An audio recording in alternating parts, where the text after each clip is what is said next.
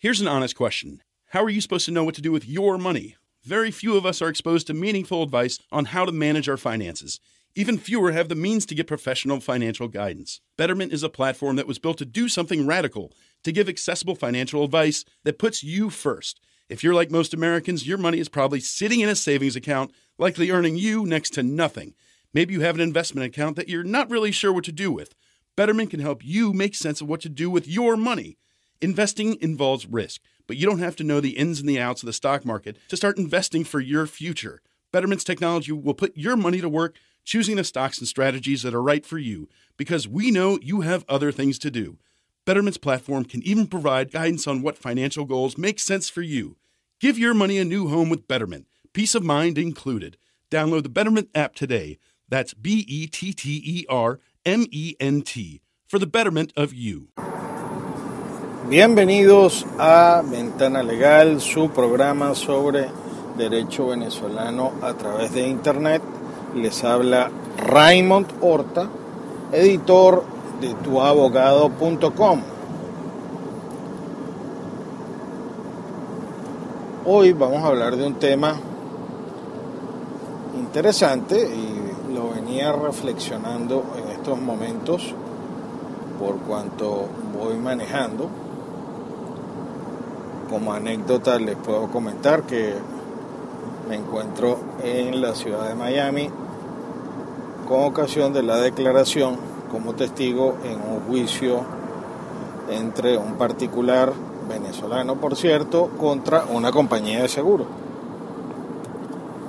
Y estaba ahorita hablando con, hablando no, estaba enviándole un mensaje de voz a mi socio y en este momento, cuando le enviaba ese mensaje de voz, me hice la pregunta, ¿qué tipo de mensaje de datos es un mensaje de voz?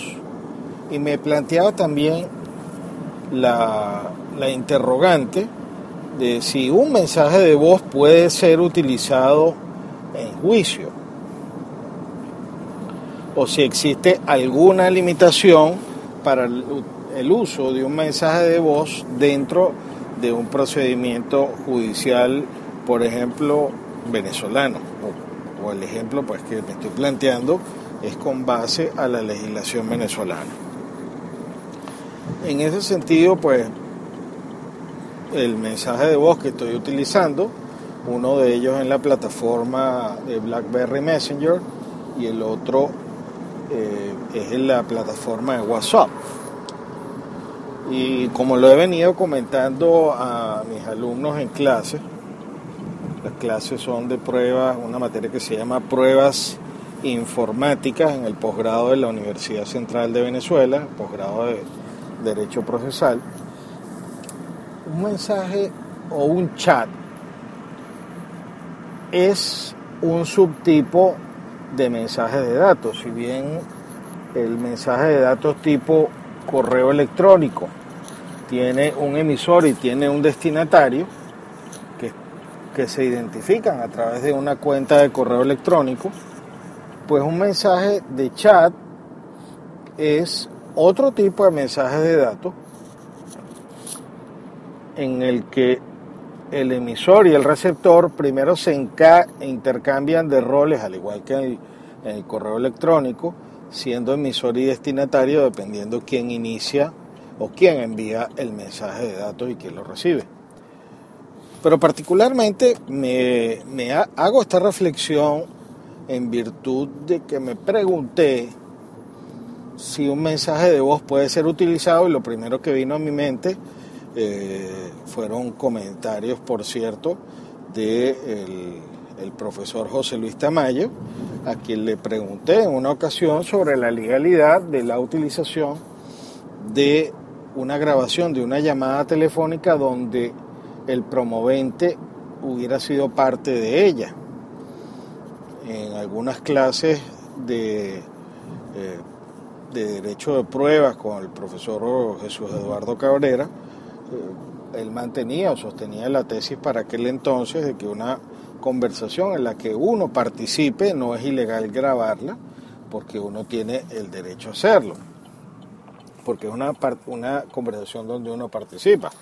La tesis del doctor Tamayo es que para que sea legal la otra parte tiene que estar notificada.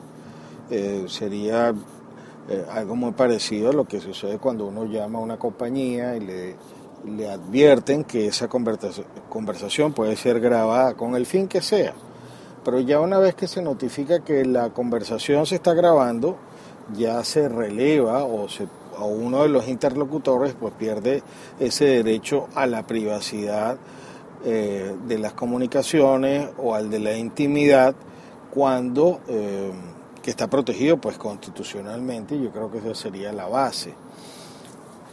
Y de ahí pues me, me planteaba yo la hipótesis de si habría algún problema de promover y tramitar una, una prueba libre sobre un mensaje de voz. En principio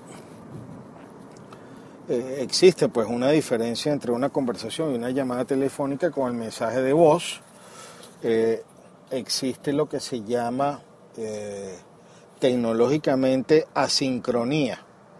Es decir, que una persona puede enviar un mensaje de, voz, recibirlo posteriormente, no se requiere, como en la llamada telefónica, la sincronía. Es decir, que la eh, pareciera que la protección a la privacidad está relacionada de alguna forma con el tema de sincronía y de esa interacción en vivo. Pero en principio, si nosotros equiparamos a un, mensaje de voz, a un mensaje de texto o a un correo electrónico, donde hay un emisor y un receptor eh, que envía unilateralmente el, mensaje y el otro lo recibe, yo no veo el por qué haya algún tipo de prohibición en este sentido de, utilizarlo, eh, porque se asimila eh, mucho o es casi desde el punto de vista de cómo sucede a un correo electrónico o un mensaje de texto donde esa existe unidireccionalidad del mensaje, no existe eh, bidireccionalidad eh, en vivo y eso quedaría o lo relevaría de esa protección eh, tal vez eh, que, pudiera existir, y no es que sea mi tesis, eh, pero definitivamente hay que ahondar en el futuro en el tema sobre la validez de un mensaje de voz unilateral enviado de un emisor a un receptor, porque por lo que en principio conforme a nuestra legislación y seguramente en otras donde haya regulaciones sobre los mensajes de datos, eh, evidentemente pues puede ser utilizada. ¿Qué tipo de pruebas adicionales habrá que promover? Habrá que promover experticia sobre el teléfono móvil para ver si ese mensaje está relacionado o mm, está relacionado con una secuencia de chats o de conversaciones como tales eh, también habría que hacer un análisis para promoverlo integral del chat a través del cual se incorporó ese mensaje de voz eh, y por supuesto establecer una diferencia entre si ese mensaje de voz fue enviado directamente eh, a través de ese chat o fue agregado un anexo como cuando se hace con una fotografía.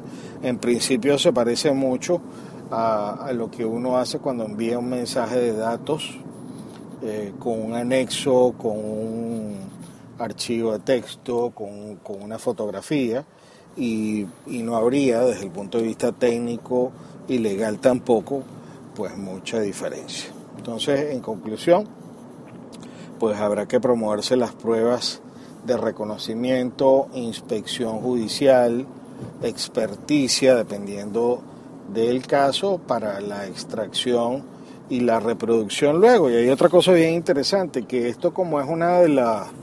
Em, una de las maneras de incorporarlo al proceso haría necesario eh, que se pidiera, por ejemplo, en el proceso eh, civil venezolano o en procedimientos que lo apliquen analógicamente o subsidiariamente, sería necesario junto a esa promoción pedir la fijación de un acto público donde se reproduzca y se transcriba, si no lo ha hecho, el, el, contenido de este mensaje de voz, lo cual pues hace muy eh, diverso y, no tan fácil la eh, promoción de, de este tipo de pruebas electrónicas. Habló para ustedes eh, Raymond Horta, editor de tuabogado.com, agradeciendo siempre la, el otorgamiento de mi firma electrónica o firma, eh, sí, mi firma electrónica a la empresa ProCert, la única empresa privada con autorización y certificada por su CERTE para otorgar firmas electrónicas o para prestar el servicio de suscripción o firma electrónica de conformidad a la ley de mensaje de datos y firmas electrónicas en Venezuela. Hasta una próxima oportunidad.